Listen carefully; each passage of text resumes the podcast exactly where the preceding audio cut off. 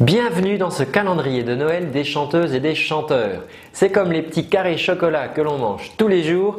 Je réponds à une question d'un abonné pour vous aider à mieux chanter. Qui dit Noël dit cadeau. Alors je te conseille de bien rester jusqu'à la fin pour voir ce que je te propose aujourd'hui. Passons tout de suite à la question du jour. Tirage au sort. Si toi aussi tu souhaites recevoir tous les jours mes vidéos, je te conseille de t'abonner à ma chaîne YouTube en cliquant juste ici. Alors, Inès nous dit Pourquoi quand on chante, on croit que c'est bien et quand on s'enregistre, c'est nul? Ouh, alors là, Inès, t'es pas gentil avec toi, c'est nul, c'est nul, c'est peut-être un petit peu fort, mais je vois ce que tu veux dire.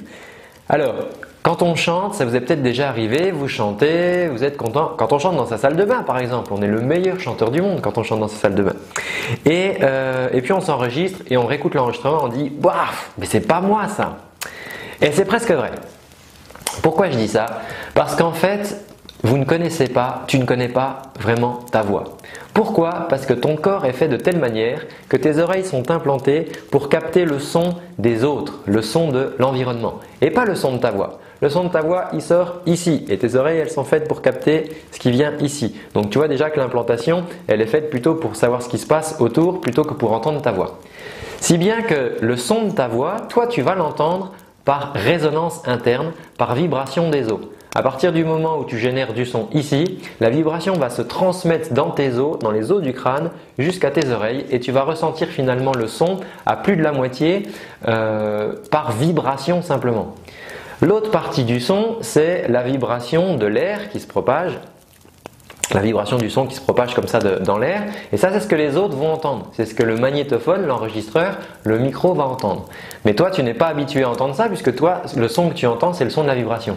Donc le premier réflexe, effectivement, quand on laisse par exemple un message répondeur et qu'on le réécoute, on se dit ah mais c'est pas moi, c'est pas ma voix. Du coup, on l'aime pas parce que c'est quelque chose de, différent. On n'a pas l'habitude de ça.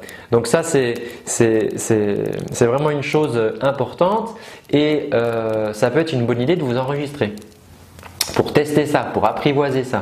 C'est-à-dire que, euh, par exemple, vous prenez un, téléphone, hein, il y a toujours une fonction dictaphone sur les téléphones, vous enregistrez votre voix et vous réécoutez, d'accord? Et vous savez que c'est vous. Donc petit à petit, vous allez faire le lien entre ce que vous entendez en direct et ce que vous entendez sur l'enregistreur. Et puis vous répétez ça. Alors vous pouvez avoir aussi un dictaphone, hein, si vous avez un dictaphone.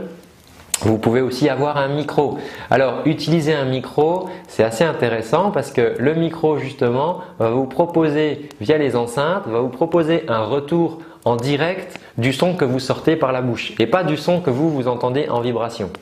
Et ce que vous allez du coup entendre par vos oreilles va devenir plus fort que ce que vous entendez par la vibration parce que simplement vous aurez une bonne amplification, un bon micro, une bonne sono. Une bonne sono. Et ça c'est intéressant parce que ça va vous permettre du coup de travailler un peu sur le son, d'affiner, euh, d'affiner le son, de faire quelque chose de, plus précis que vous ne pourriez le faire comme ça simplement sans amplification. Alors euh, quand on utilise d'ailleurs un micro de studio, alors au début c'est vraiment infernal parce que le micro de studio c'est comme un microscope sur votre voix, d'accord? C'est un, zoom, on entend tout, on entend tout, c'est-à-dire que si vous tapez du pied on va l'entendre, si vous faites du bruit avec la bouche, avec votre langue comme ça, on va l'entendre. Si vous faites beaucoup de bruit lorsque vous respirez, on va l'entendre. On va l'entendre et vous n'allez plus entendre que ça. Donc je vous conseille pas forcément d'utiliser un micro de studio au début. Utilisez plutôt un micro euh, un micro de, scène ou vous pouvez tout simplement démarrer avec euh, la fonction dictaphone de votre téléphone. Donc Inès, c'est tout à fait normal que tu trouves que ça soit euh, nul pour reprendre tes mots euh, quand tu t'enregistres alors que quand tu chantes tu crois que c'est bien. C'est simplement que c'est différent, c'est une voix que tu connais pas, mais dis-toi bien que c'est la voix que tous les autres entendent. Et si tu utilises un micro, eh ben, ça te permettra d'entendre ce que les autres gens entendent de ta voix et ça te permettra d'affiner comme ça au fur et à mesure. Voilà, c'est tout pour aujourd'hui. Ah, j'allais oublier le cadeau. Alors, on a parlé de matériel. Moi, je vous propose de vous montrer quel micro vous pouvez acheter, quel câble vous pouvez acheter, quel matériel vous pouvez utiliser justement pour avoir des retours. Je vous propose du matériel que j'utilise et du matériel que j'ai trié qui coûte qui coûte de l'argent, c'est sûr, mais euh, pas trop cher, d'accord? J'ai sélectionné du matériel qui soit fiable, robuste et qui soit pas non plus à 5000 euros, je vous rassure. Si vous voulez voir ça, il suffit de cliquer juste en dessous dans la description et vous recevrez une vidéo par mail qui vous montrera tout le matériel dont vous avez besoin pour chanter avec un micro. Moi je vous dis à très bientôt, prenez bien soin de votre voix, à demain, ciao